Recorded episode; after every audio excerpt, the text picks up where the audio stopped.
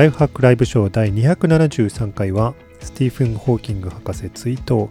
トランプ政権を生み出したシンクタンクが Facebook に凍結された話題。重力をオーギュメントするデバイスリライビティの話題。そしてアップルが買収したテクスチャーの話題についてお伝えします。それではどうぞ。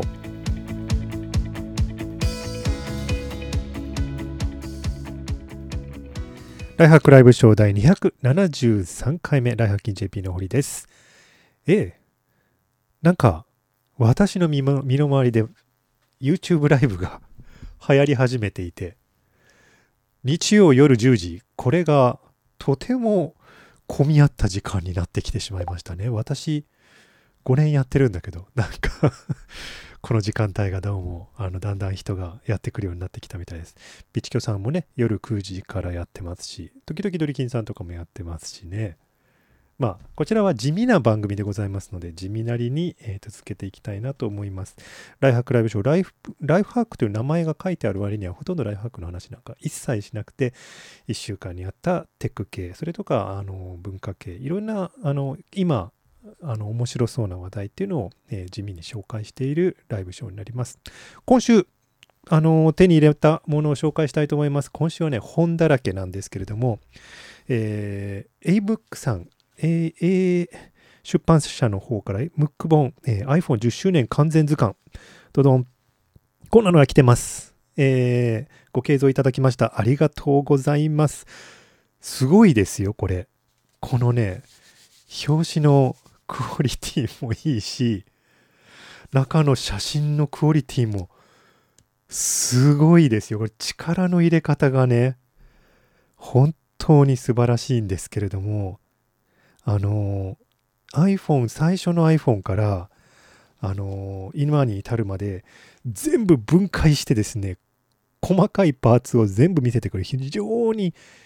美しい写真で見せてくれているそういうムックになっています。ピチキョさんの方の名前を出したらコメント欄がいっぱいになりました。はいありがとうございます。はじめましての方ありがとうございます。まあゆっくりしていってください。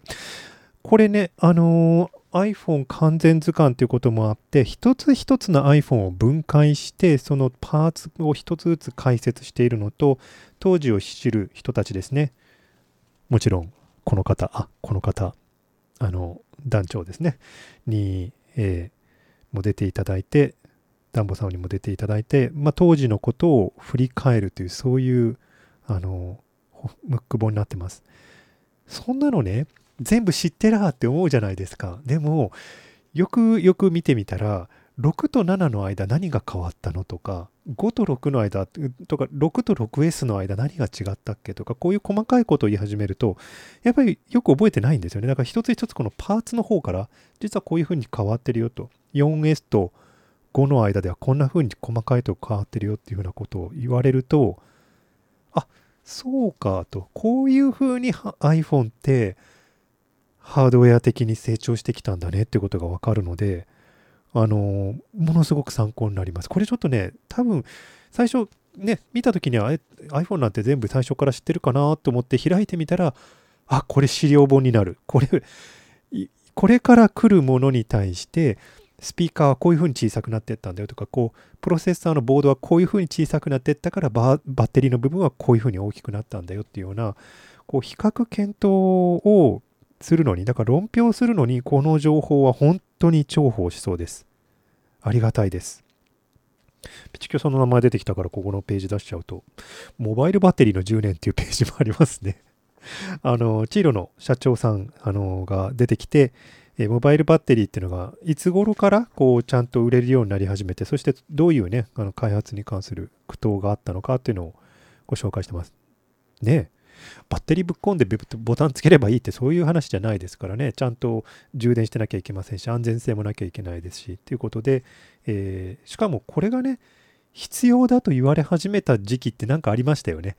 こっから先はもうモバイルバッテリーがなきゃもう一日耐えられないっていうような、そういう時期があったと思うんですけど、そのね、頃にちょうどビジネスにしていなきゃいけないわけですから、はい、あの、とてもありがたい会社の存在だなというふうに思います。ありがとうございます。ちょっとね、詳しく読んでみたいと思います。それ以外にもね、たくさん本がありまして、こちらは、えー、っと自分で買ったやつなんですけれども、あれです。インプレスの方から中原さんの、えー写真のことが全部わかる本っていうのが来てます。ちょっとね、写真も、あれです。あの、修行し直したいなと思っていたところにこの本がやってきたので、あ、いいなと思う。良さそうだなと思って買ったんですけども、なかなかいいです。あの、写真について詳しい方はもちろんもう全部ご存知かもしれませんけど、僕みたいにね、趣味から入って基礎とかそういうもの全く考えてない人間にしてみたら、あのーあれですよ、あのーこういう一つ一つ誤解を解いてくれる本っていうのはありがたいです。で、この本、えー初級、中級、上級っていうふうに分かれてるんですけども、初級がですね、本当最初の、うんと、このぐらい？だから、27ページ目で初級が終わってるんですね。で、そこから中級が始まって、まあ露出とかね、あの、愛想の話が始まるんですけど、その中級にものすごく、あの、86ページまでか。だから真ん中のところ、ズドンと、このぐらいは、あの、中級に当ててくれているので、これありがたいですね。あの、要は、最初撮り始めたのはいいし、こう、構え方も上手になったしって、そこら辺まではいいとして、このカメラの設定をちゃんと、あの、基礎から、あの、誤解なくちゃんとやっていくっていうところが、まず本当に上達の、あれなので、まあ、この中級にちゃんとページを当ててくれてて、しかもね、よくこういうこと言うけど、そんなことはありませんよって、こういうふうによく、こう逆光は絶対ダメみたいに言う人いるけど、そんなことないですよっていうふうに、こう、あの結果としての写真が良くなるならば全然構いませんっていうふうに、ちょっと度量の広い書き方をしてくれてるのがいいですね。で、えー上級に向かうんですけれども、同時にね、カメラだけじゃなくて、カメラと周辺機器ですよね。フィルターはこういう時使うとか、三脚はこういうふうに選ぶみたいな感じで、あのー周辺機器も少しずつ取り入れていくので、まあ、あれですね、最初の壁を打ち破るのにはいい本じゃないかなと思います。で、これ、今日届いたわけですよ。今日届いたらですね、うちの娘が、小学校2年の娘が、ん？これ私でも読めそうねって速攻でかっさらってってですね、うちの初代ペンタックス OMD が、えー今日うちの娘のものになってしまいました。なんかね、あの、これはどうやってやるの？これはどうやって撮るの？みたいな感じで興味を示していますので、今日はとりあえず、あの、シャッター半押しの仕方から教えていったわけですけれども、まあ、しばらく前にね、ちょっとやってたので覚えてたみたいで、もうなんかバンバンとぬいぐるみを取り始めてます。絶対抜かれるな。これは絶対抜かれるな。えっ、と、あとですね、もう一冊、これはね、ほとんどの方にとってはね、なんだそりゃっていう本だと思うんですけど、僕にとってはとても愛おしい本が一冊届いてましてね。いやー、届きましたよ。イギリスから空輸したんですけれども、フレデリック・コプルストンの、えー西洋哲学史っていう本です。これね、分厚い本で、これが三みこれがね、合本の2冊目なんですね。これと同じ分厚さのものがもう2つあるわけなんですけど、デカルトからライプニッツ、ホープツからヒューム、そしてウルフからカントに至るまでっていう、こう、このね、近代哲学のところ、ちょうど収めてるところなんですけれども、哲学史でコプルストンって言ったら本当に古典中の古典で僕大学の頃本当これなんか暇さえあれば読んでたような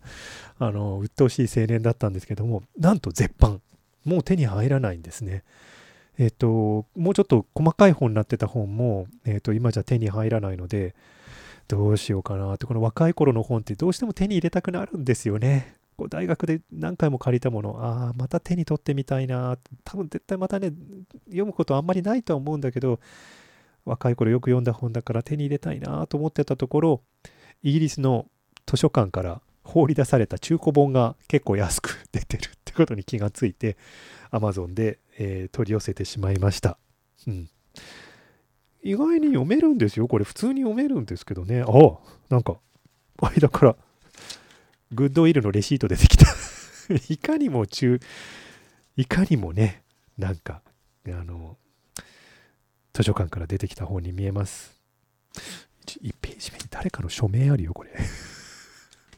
結構ね状態はボロボロなんですけどこんなもんですよ。大学で読んでたのもこんなもんですから。はい。全然構いません。この調子でもう2冊手に入れたいな、うん、と思います。はい。今週のニュース言っておきましょうか、えーいくつかテック系のニュースとか出ているんですけれども英語の方で、えー、とよく出てきているのでまだ日本の方にはあんまり入ってきてない話題とかあるんですけれども、今週ちょっと楽しかったのが、これは日本の方でも紹介されたかな。あの、ナショナルジオグラフィックスが、あの、新しい号の特集として、まあ、白と黒、白人と黒人、そしてあの人種についてというあの特集をやっていました。これは勇気ありますよね。Black and White. These two ancestors make makes us rethink everything we know about race. この2人はこの表紙に出てるこの2人は双子の兄弟なんですけれどもおそらくインターレーシャルマリッジですから多分人種間あのの結婚で片方はねすごく白人なんだけどもう片方はもうちょっとあのトーンのある肌をしていてでも双子の姉妹だっていうことでこう人種って何なんだろうってことをいろいろ考えさせられるっていうこの表紙になってるんですけどもわざわざこういうねあのー、特集をやるんだったらば、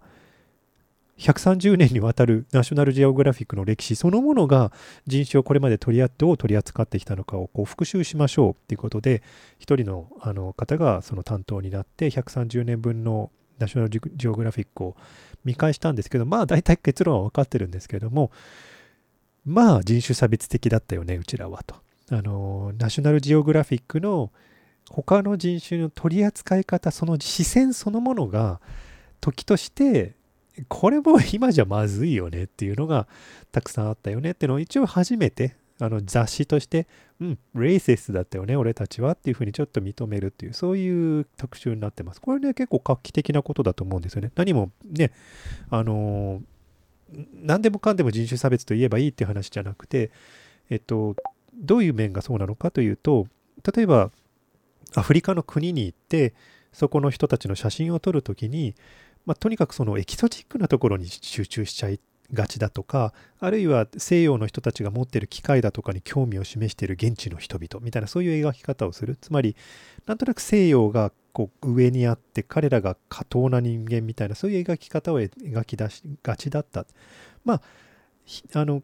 公平に言うならばそういうのって19世紀からずっと連綿と続いてきたなんていうかそういう伝統ですよね。あのオリエンタリズムみたいなもの伝統なので、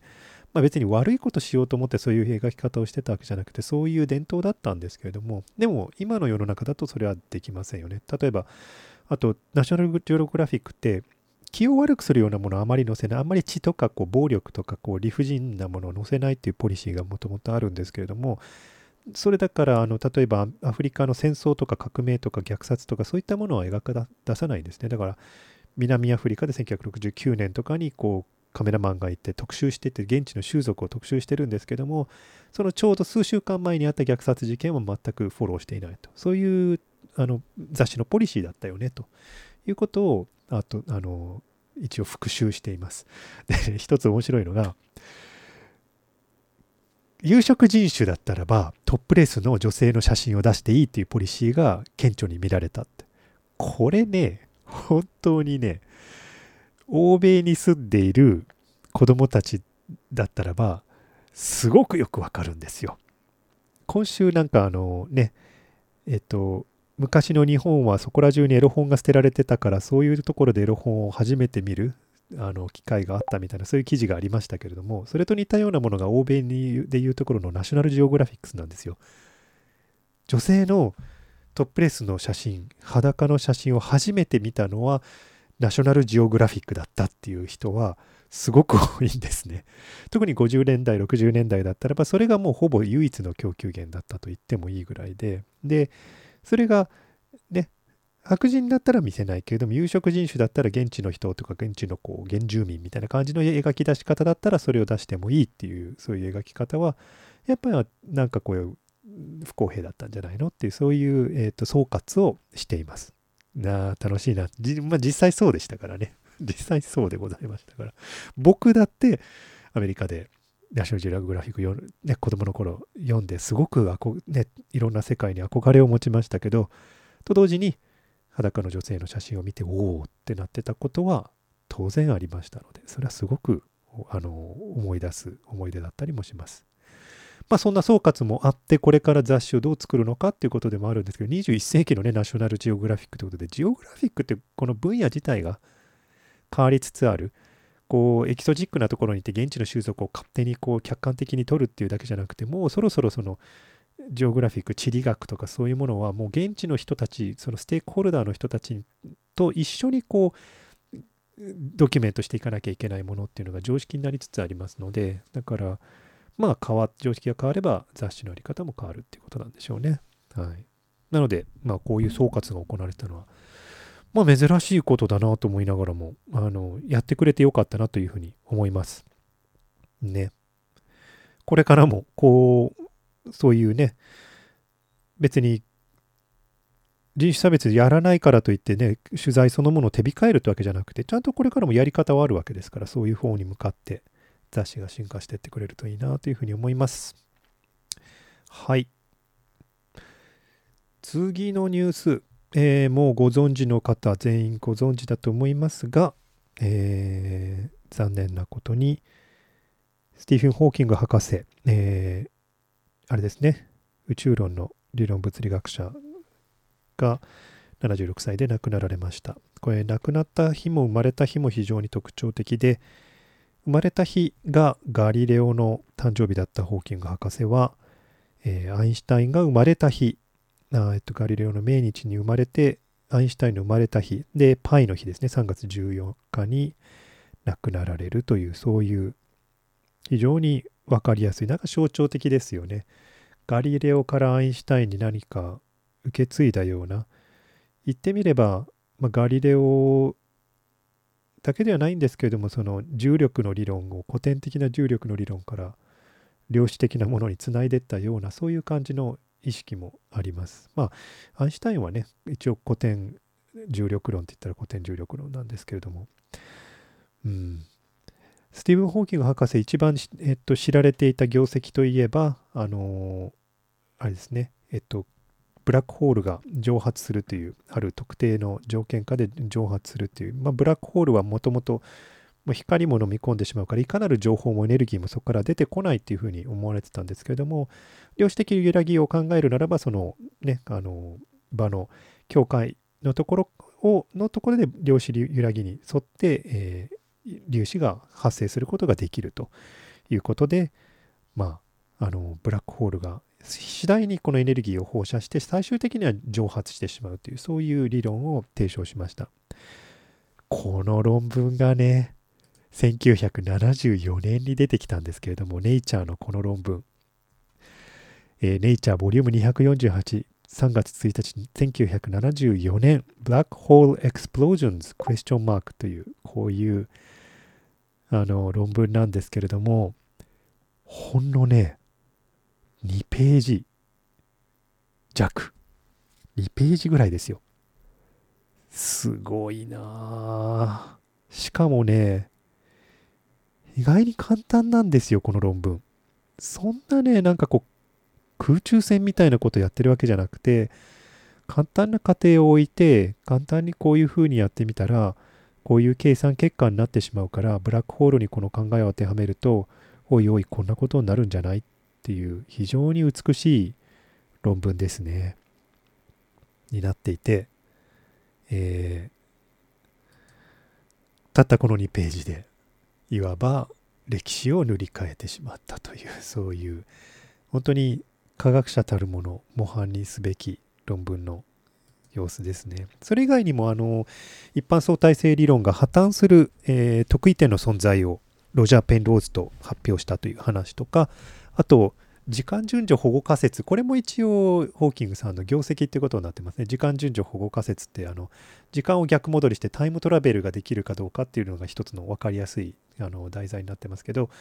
えー、もし逆時間を逆行しようとしたならば、その場に無限大のエネルギーが発生してしまうので、時間逆行は不可能だよと。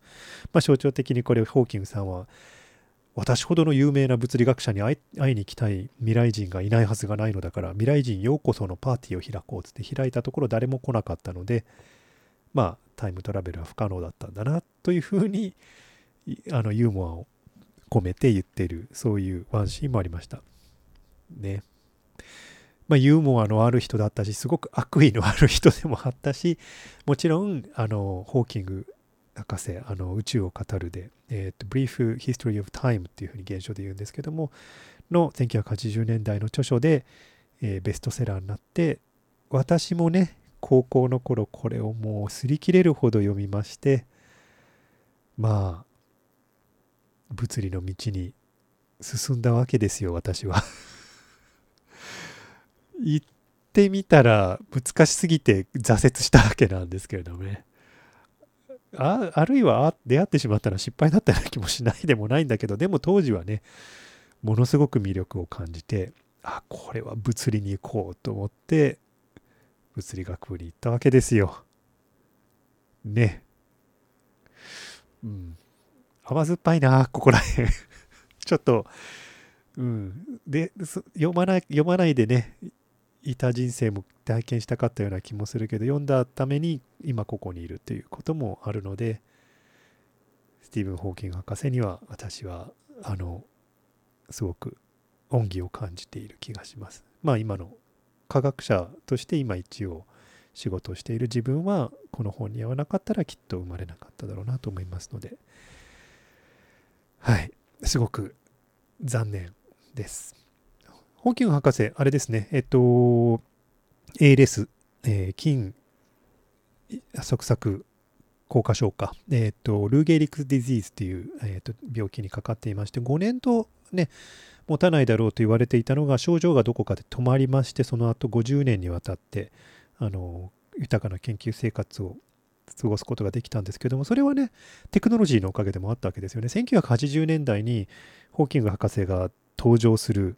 あのテレビ番組があった時その時はまだ喉にはちゃんと喋れてたのであの結構こうほとんど言葉にはなってないんですけどこうふにゃふにゃっとしたこううめき声みたいなものを上げて一応コミュニケーションは取ってたんですね。助手の方がそのうめき声みたいなものをちゃんと判読して、まあ、何次元のマニフォールドがみたいな感じでこう黒板に板書を取るわけですよ。えー、この人聞こえてるんだっていうぐらい驚いたんですけれどもその後あのー、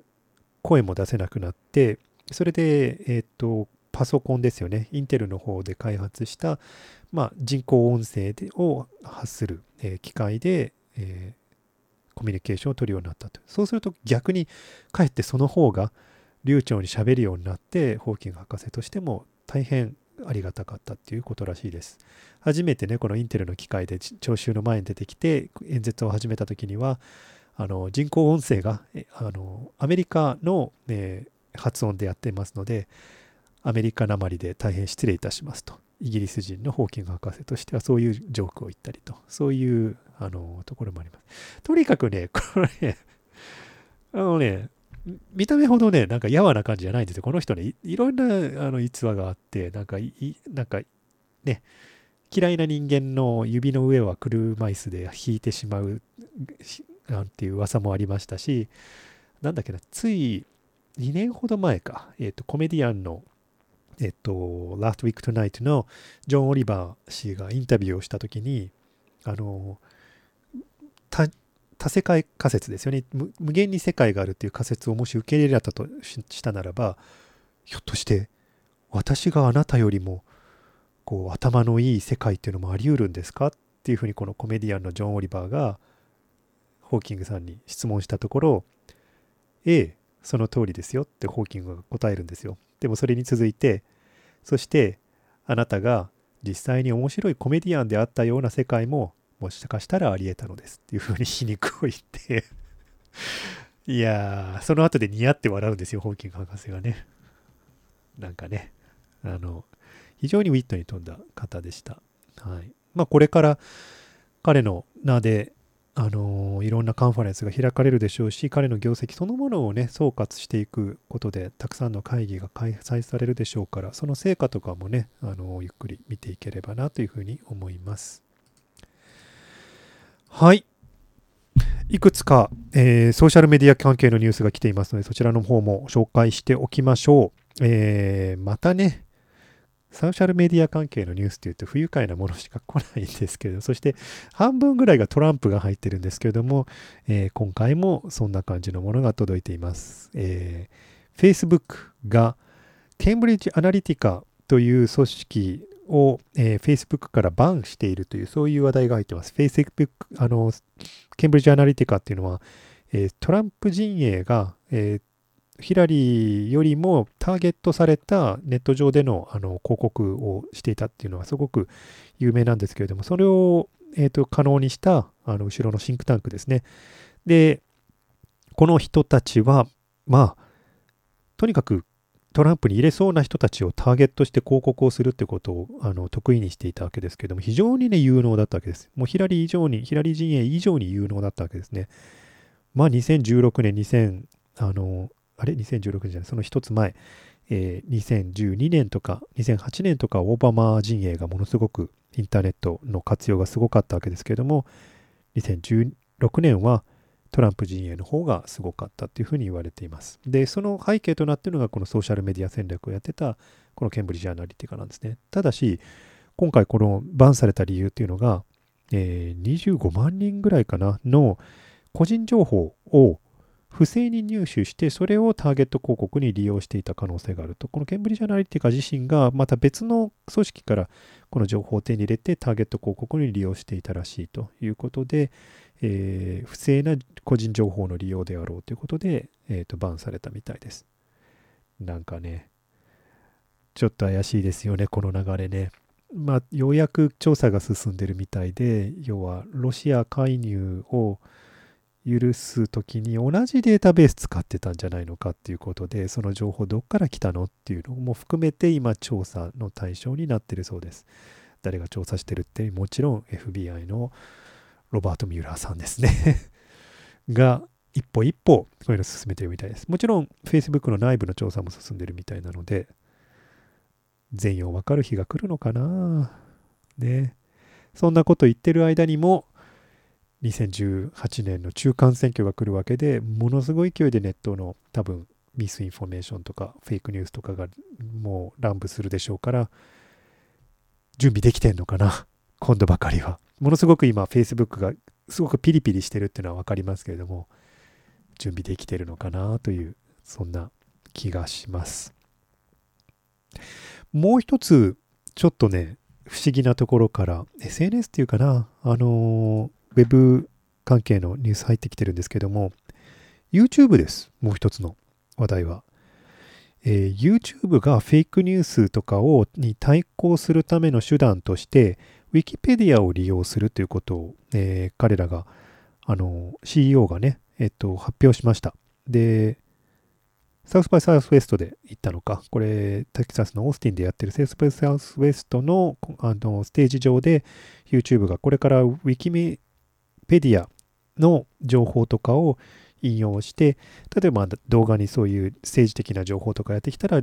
ここがリンクですよみたいなのを自動的に表示して、実際はどうなのかっていう中立的な情報にリンクしやすいようにするっていう、そういう、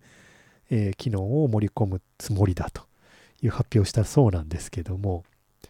問題はですね、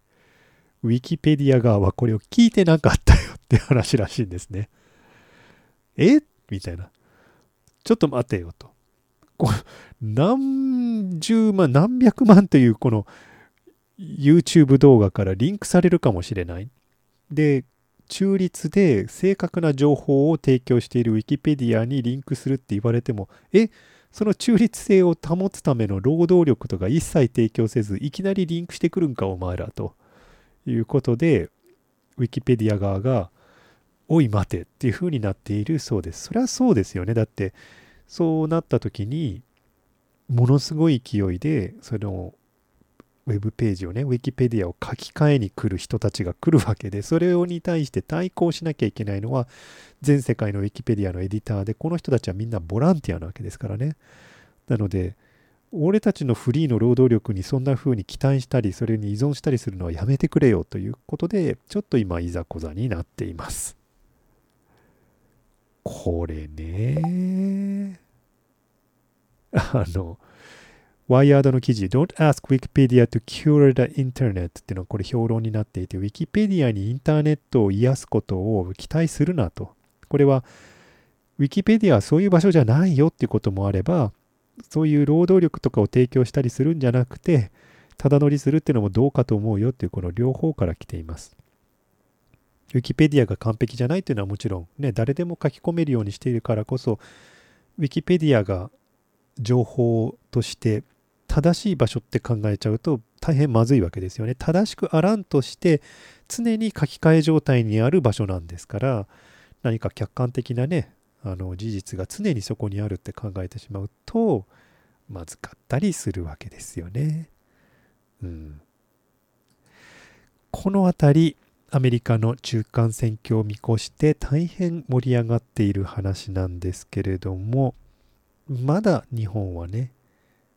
まだ微妙に関係していないように見えるけどもう少し経つとおそらくまあ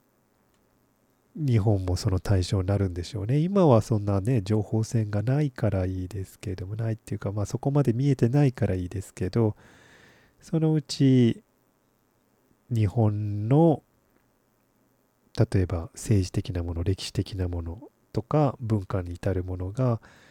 こう巧妙にどんどんどんどんウィキペディアが書き換えられてって何が事実だったかってことをちゃんとこう踏みとどまって守らなきゃいけない。あるいはアメリカみたいに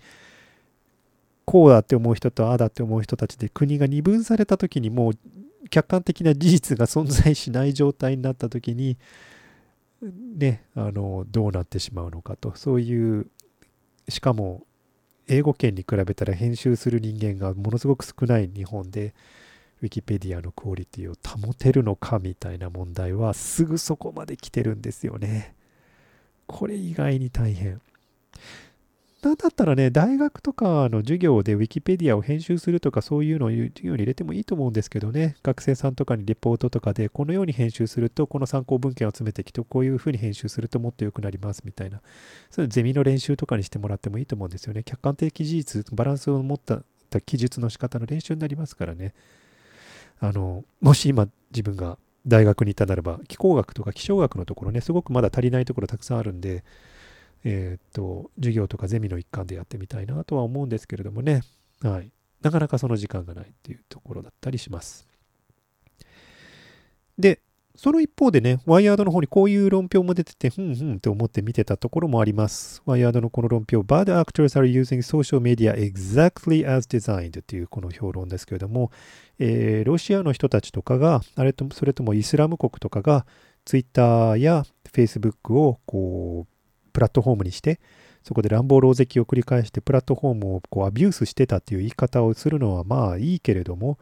でもこの人たちが使ってた使い方はこのプラットフォームが作られた設計そのものだよと。このプラットフォームはどのように使うかというと、要は情報をね、増幅するために使ってたんだから、しかも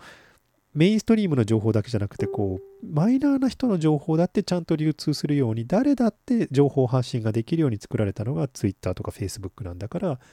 それはたとえ ISIS だろうと、そのロシアのプロパガンダであろうと同じ条件で同じようにちゃんとお金を使ってアンドレビニューで広告を打てばちゃんとあのバイラルにヒットしてるんだから何もそういう意味ではあのこのプラットフォームのが利用される仕方そのものだったんだからお前たち自分の罠に自分で噛まれたからって文句言うのは筋違いだろっていうそういう論評になってます。これ痛いね。これ確かにその通りですもんね。Twitter も Facebook も RT とかシェアとかパブリッシャーがその中で PV を伸ばすことを主眼に今までやってきたわけですからそれがね自分たちにとって都合悪い情報が伸び始めた時にそして非難された時にいや俺たちそんなつもりなかったんだよと。こんな悪いものを増幅させるつもりなかったんだよって言っても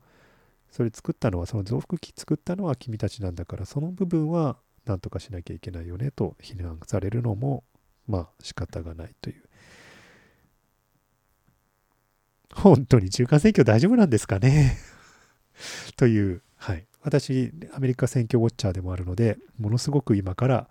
ドキドキして見ています。ちなみに、えー、と今週、その中間選挙を占う、占うえー、ペンシルバニア第18区の、え、特別選挙っていうのがありました。え、共和党のとある代議士が、えーと、スキャンダルで、えーと、退陣してしまったので、その代わりを選ぶっていうその選挙だったんですけども、ここはもともとトランプが、えー、プラス20ポイントか、ヒラリーに対してプラス20ポイントで勝ったという超絶、えーと、共和党寄りの地区だったんですけれども、なんと今回は、ほぼ接戦、えー、全票のに対する0.3%しか2人の候補の間に差が生まれなかったと。で、その0.3%で民主党の人が勝ってしまったということで、えー、大変今、選挙界隈は盛り上がってます。要は20%勝ってる地域でさえも危ないとするならば、もうトランプがいろいろやらかしたので、もういろいろ信頼が揺らいでて、プラス20でさえも危ないとするならば、ポール・ライアンだって危ないじゃないか、こいつだって危ないじゃないかということでもう危ない選挙区がそこら中に出てきちゃうわけですね。で、今回民主党が張った選挙戦略が、ものすごくリベラルな、こうトランプダメだろうとか、こうものすごくリベラルにこう、あのな女性の権利だ、ワンダーってこう騒ぐ人よりももっと中道路線の、どちらかというとトランプの政策の一部には賛成するけれども、ここはダメっていうふうにちゃんとこう、あの、あなんだあの交渉できるタイプの人間、そして地元にね、これは別に国政選挙じゃないから、ペンシルバニアの人のための選挙だっていうふうに位置づけた人が勝つということあったので、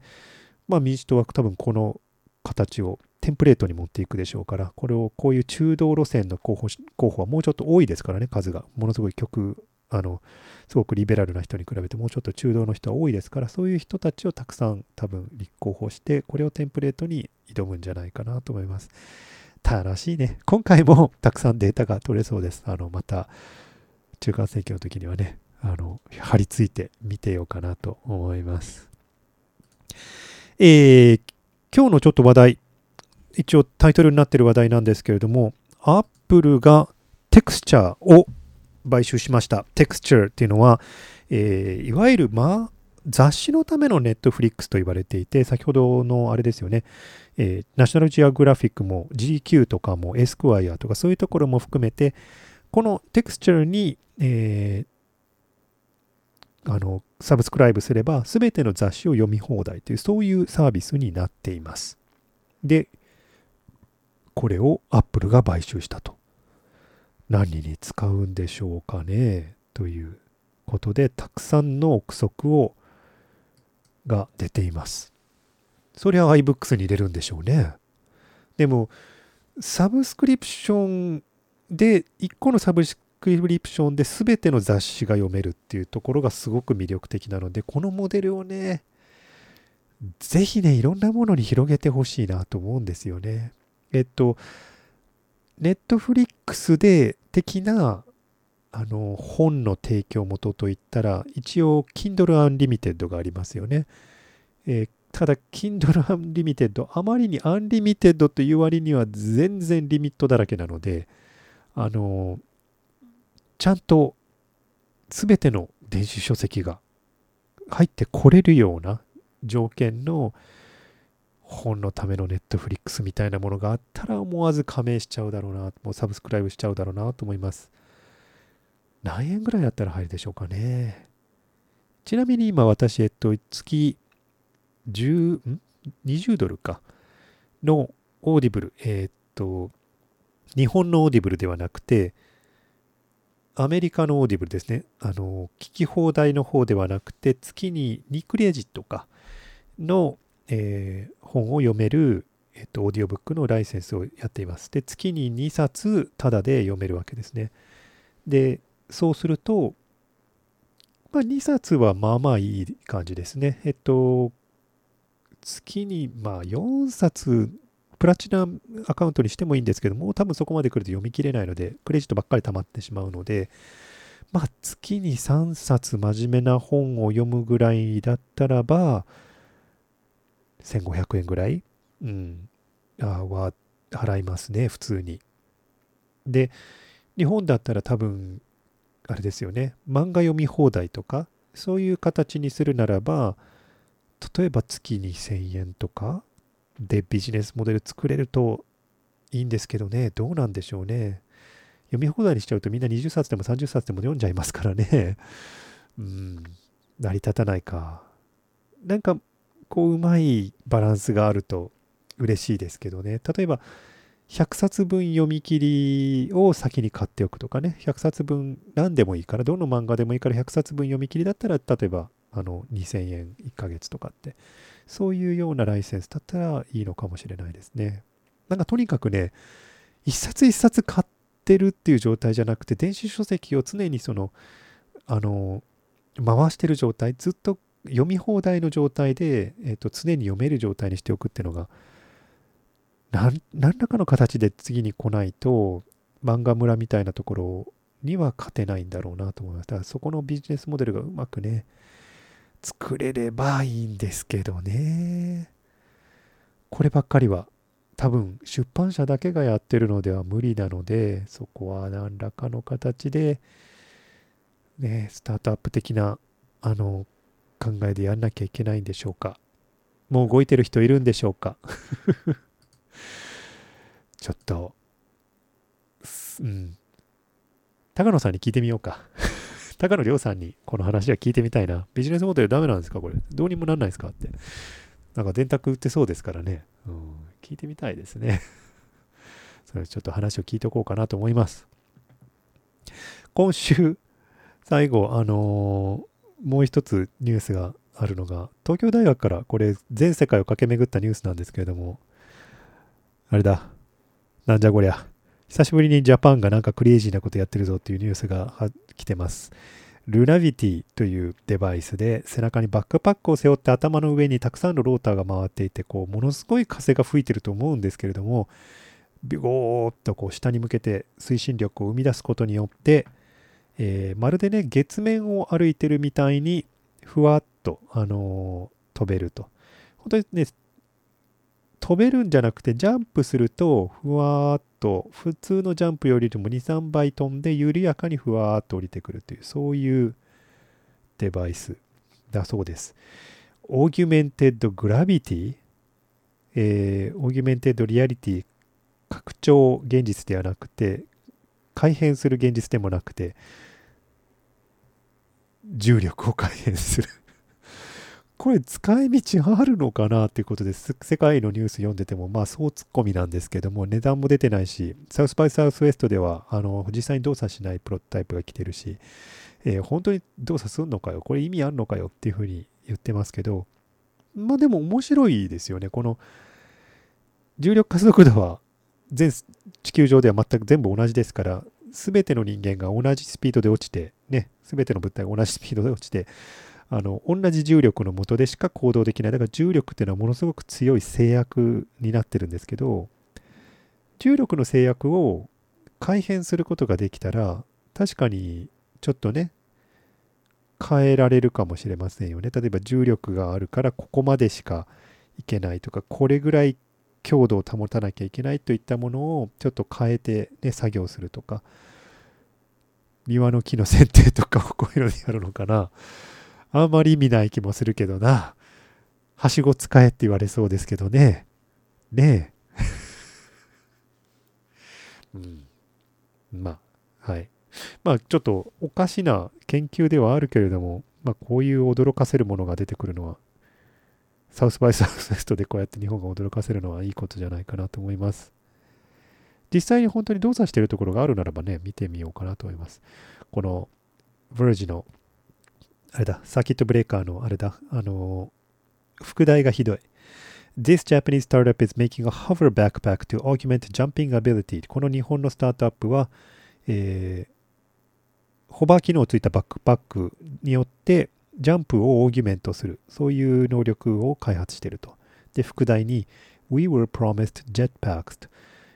未来になればジェットパックがあるって言われたのにってそういう副題になってます。ジェットパックってのはもちろんロケットマンみたいなね背中につけて空を飛ぶことができるようなデバイスがまだ実現していないっていう話に絡めて紹介しています。はい。ね。そういううんと どう評価すればいいのかなこれは。でもまあ出本先生とかもやってるようなものって全部そのあれですよね現実に見えてるものを変えてみるとか触覚を変えてみるとかそういったものなので今度はこれ物理法則そのものをちょっとねじ曲げるみたいなものなのでここは何かまだまだ鉱脈ありそうですよね。あの見え方触り方そういったものは脳が外界を見る時の見え方、情報の流れを変えるっていうことが普通のオーギュメントなんですけど、これは物理法則そのものを変えるオーギュメントなので、人間と外界のインタラクションを変えるっていうそういう発想なんでしょうね。でそれは今結構ホットなあのパワースーツですよね。例えば介護用、援助用のスーツとかそういったものは今までの持ってる自分たちの筋力とか外界に対して与えられる力とかそういったものをオーギュメントするっていうものですけどそういうふうなあの自分と外界とのあのインタラクションを変える、えーと、情報の流れを変えるっていうことでなんかねサイボーグ化って人間のサイボーグ化って思ってもいい。自分たちが機械化するのかと思ったらそうじゃなくて情報の流れとか情報とのインタラクションの仕方が機械化するっていうそういう進歩の仕方をしてるんですね。やっぱり未来ってのはちょっと思ってたよりも面白いんだなっていうふうに思いますはい続報あったり、これデモがあったりしたらまた見に行きたいなと思います。今週は、えっと、ここまでにしたいと思うんですけれども、えっと、今週いろいろなね、取材があって、えー、日産のグランドライブに入りましてですね、えー、電気自動車、えー、リーフとか、あのセレナ、えー、こちらは、えーと、e パワーのついたセレナなんですけど、それの、えーと、自動運転技術とかそういうものを取材することができました。これ、しこたま動画を撮りましたのでですね、そのうち、えーと、こちらの YouTube チャンネルで Vlog にして出そうかなと思いますので、こちらの方もご期待ください。動画ばっかり溜まっちゃってね、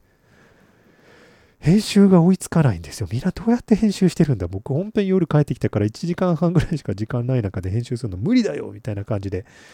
今ものすごく溜まってる状態で、ようやく昨日、あの、フォッシルの、えー、ウェラブルとかスマートウォッチの、えー、取材をしてきた時のビデオを上げたんで、次、えー、あれだ、小暮さんたちとおじ旅で行った、あのハワイアンズの動画をようやく編集しようかなと思ってます。で、その間に、えっ、と、書評の、えっ、と、動画を2、3ポンポンと入れていこうかなと思いますので、少しずつ動画編集が上手になってきました。全くの素人からね、あ、こうすればいいんじゃないっていうのがだんだん見えてきたので、少しずつ楽しくなってきてるところです。はい、また、あの、ビデオの方だけじゃなくて、ブログの方も上げていこうかなと思いますので、そちらの方もご覧ください。ライハクライブショー、毎週日曜日夜10時からこのような形で生放送しておりますけれども、この後 YouTube にもう一回この映像を編集したバージョンが、上がってきますのと、音声だけのものが、えー、iTunes の方に、ポッドキャストとしても出ていますので、そちらの方もサブスクライブしていただければなと思います。それではまた来週お目にかかります。ではでは。